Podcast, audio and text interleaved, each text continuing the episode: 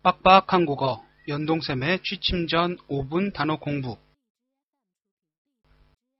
오늘은 2016년 8월 22일 월요일입니다. 1번. 유치원. 유치원. 2번. 초등학교. 초등학교. 3번. 중학교. 중학교.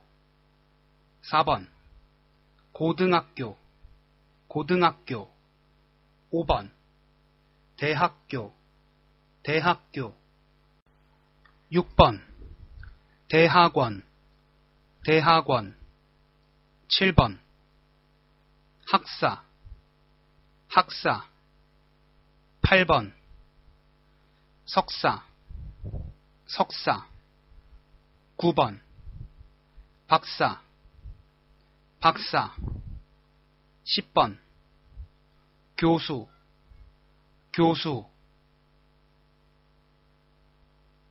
오늘 내용은 여기까지입니다. 다들 안녕히 주무세요.晚安。